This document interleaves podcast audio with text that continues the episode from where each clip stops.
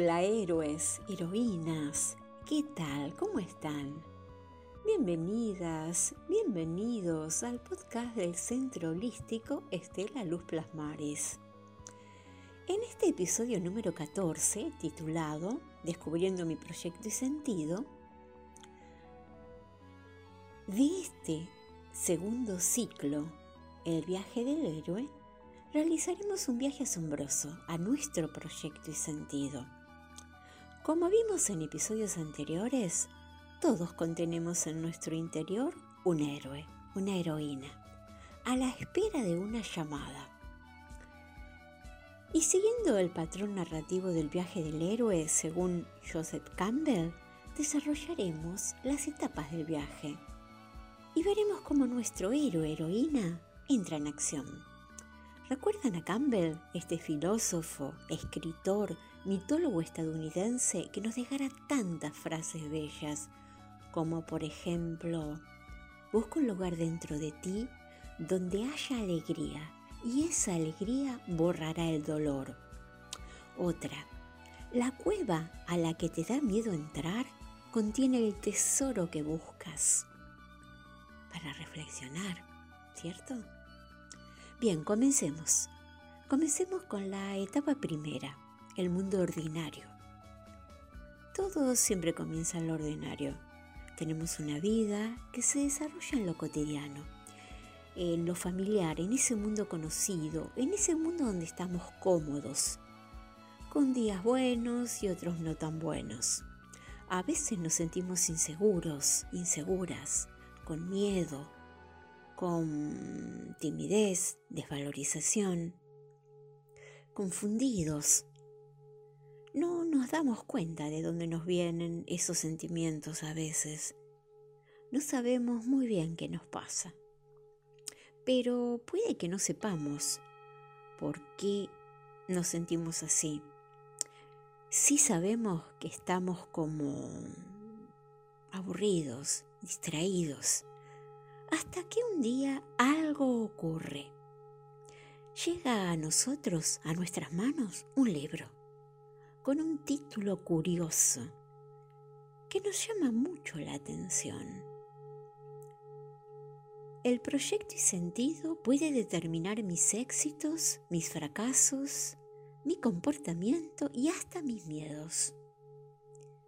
Y como estamos tan necesitados de guía, de escucha, de comprensión, de reconocimiento, despierta nuestra curiosidad y nos atrapa.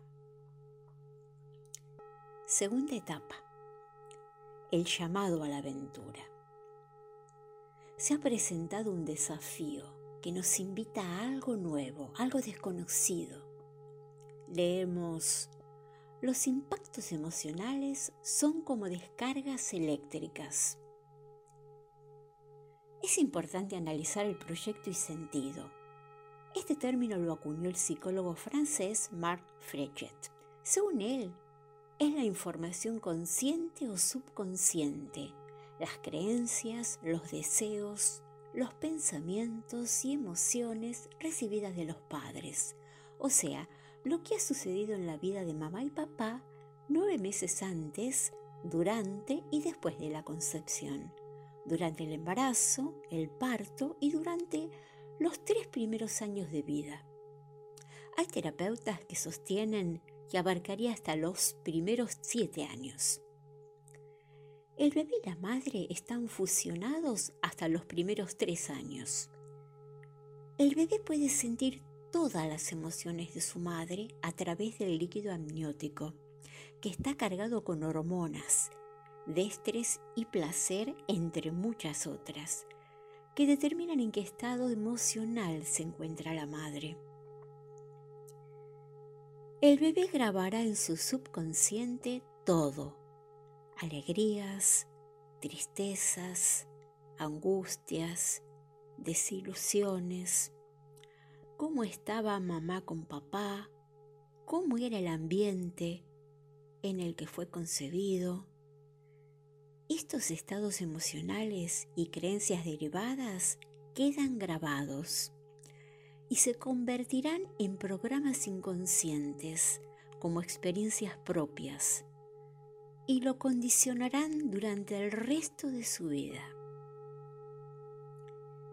Este nuevo individuo, recién llegado al mundo, es un proyecto y sentido, un cúmulo de emociones, decisiones y sentimientos experimentados por sus padres, grabados a nivel inconsciente, a nivel celular, y permanecerán hasta que seamos conscientes,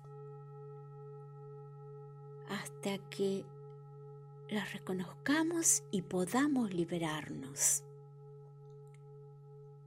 Tercera etapa, el rechazo a la llamada.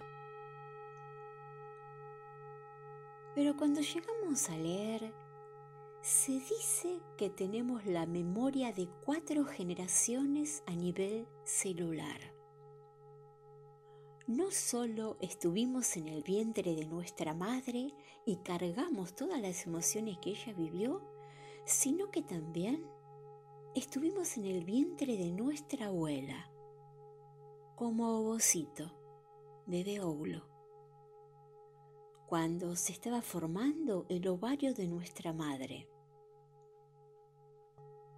Esto significa que todo lo que nuestra madre vivió en su proyecto y sentido, lo hemos vivido nosotros.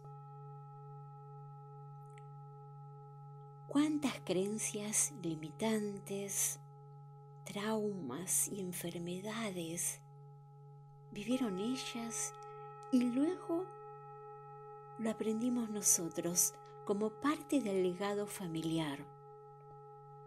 Por eso también hay que analizar el embarazo de la abuela con la madre.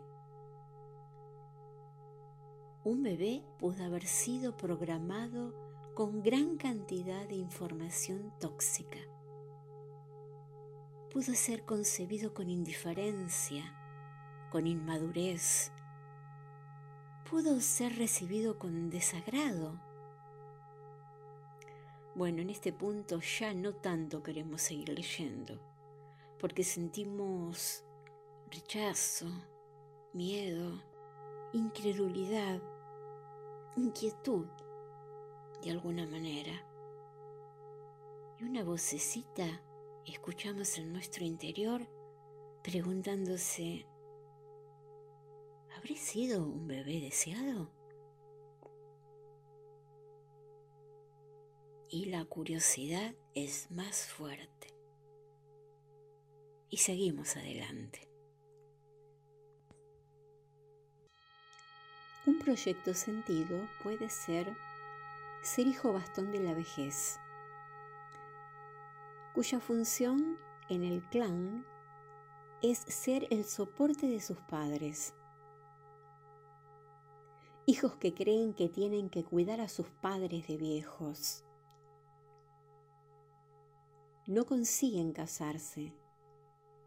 Son los solteros eternos. No se autorizan a casarse. Viven con sus padres hasta que éstos mueren. Adaptan el trabajo y la vida en función de las necesidades de sus padres. Tienen historias amorosas, pero vuelven a casa porque mi madre está sola.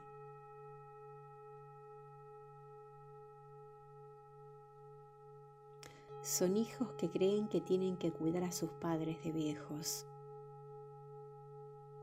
Hijos que cargan con el mandato de viajar con sus padres, de pasar las fiestas con ellos. O sea, hijos que no tienen derecho a vivir su vida. Un proyecto sentido puede ser el hijo de sustitución el concebido a raíz del deseo sexual imperioso de la pareja que resulta después de la muerte prematura de un hijo.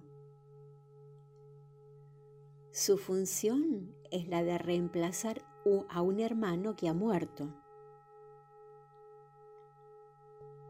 De adulto, es una persona que siente una carga muy pesada y desconocida sobre sus hombros y no sabe qué dirección tomar, como si tuviera varias voces internas.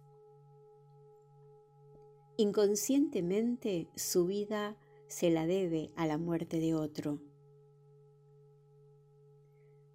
También cargan con la tristeza y la melancolía por la que pasó la madre durante el embarazo. Un proyecto sentido puede ser el eventual hijo de sustitución. Cuando hay un niño en la familia con riesgo de que se muera porque está enfermo y se hace inconscientemente un hijo que lo pueda sustituir. Es un niño que no vive porque el otro no está muerto. De adulto será un adulto que no vive, que tiene tristeza, melancolía. Un proyecto sentido puede ser el hijo medicamento. Se tiene un niño para curar a otro. Este ser hará como profesión enfermera, enfermero, médico, terapeuta, farmacéutico su rol es curar a otra persona, su misión de vida,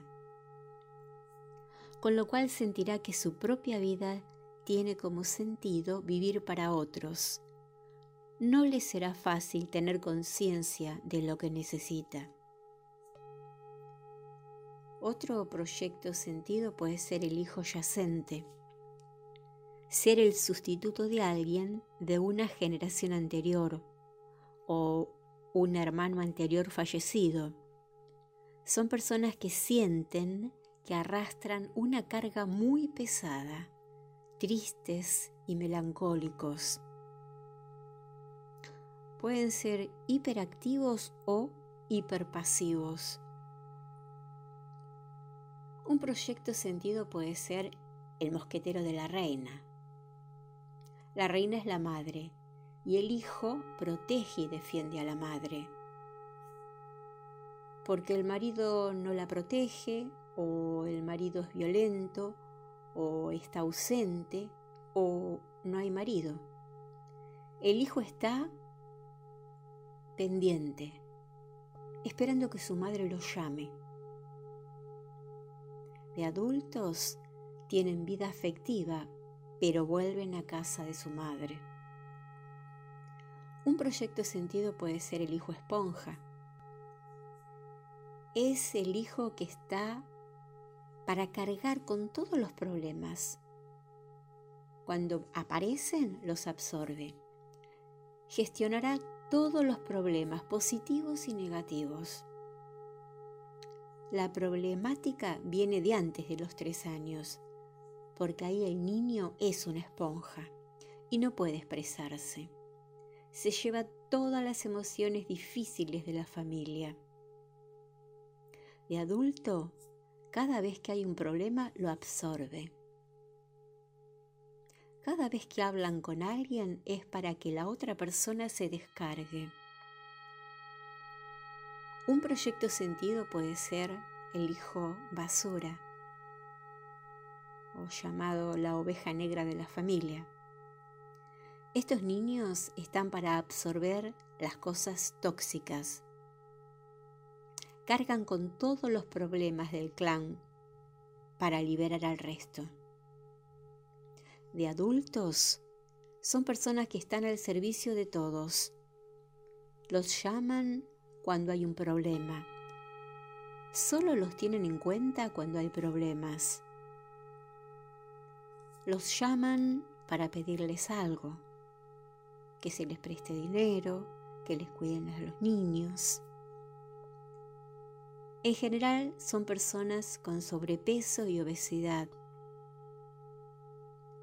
A nivel biológico retienen líquidos.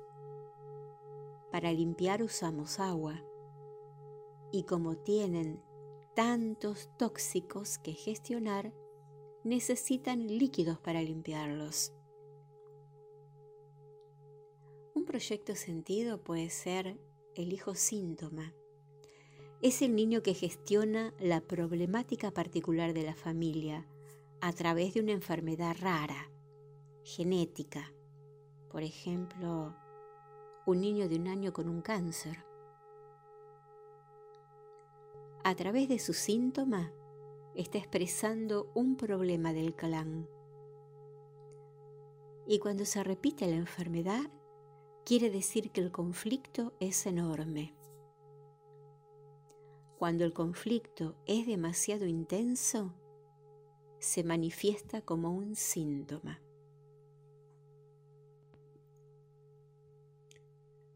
Suficiente por hoy. Cerramos el libro, lo dejamos a un lado y nos quedamos en silencio, reflexionando. Respiramos profundo aflojando todo nuestro cuerpo. Respirar fue lo primero que hicimos naturalmente al nacer. Bajamos barreras, esos pensamientos, sentimientos y emociones. Bajamos barreras, bajamos barreras, calmamos nuestra mente. Inhalamos suavemente. Somos energía creadora. Retenemos unos segundos el aire y exhalamos lentamente.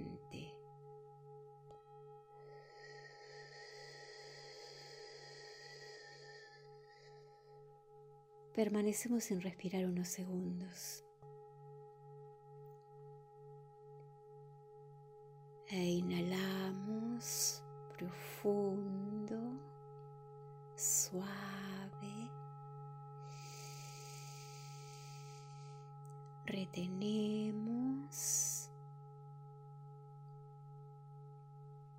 y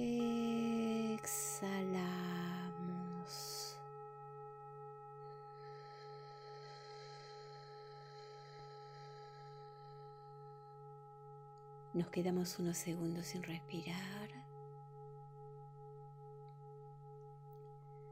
E inhalamos. Tenemos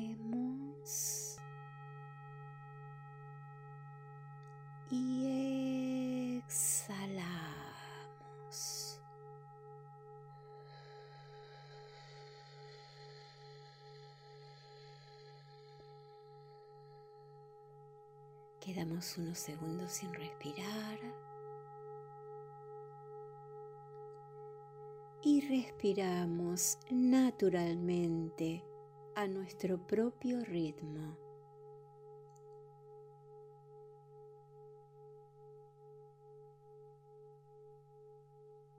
Continuará en el siguiente episodio, número 15. Gracias, gracias, gracias.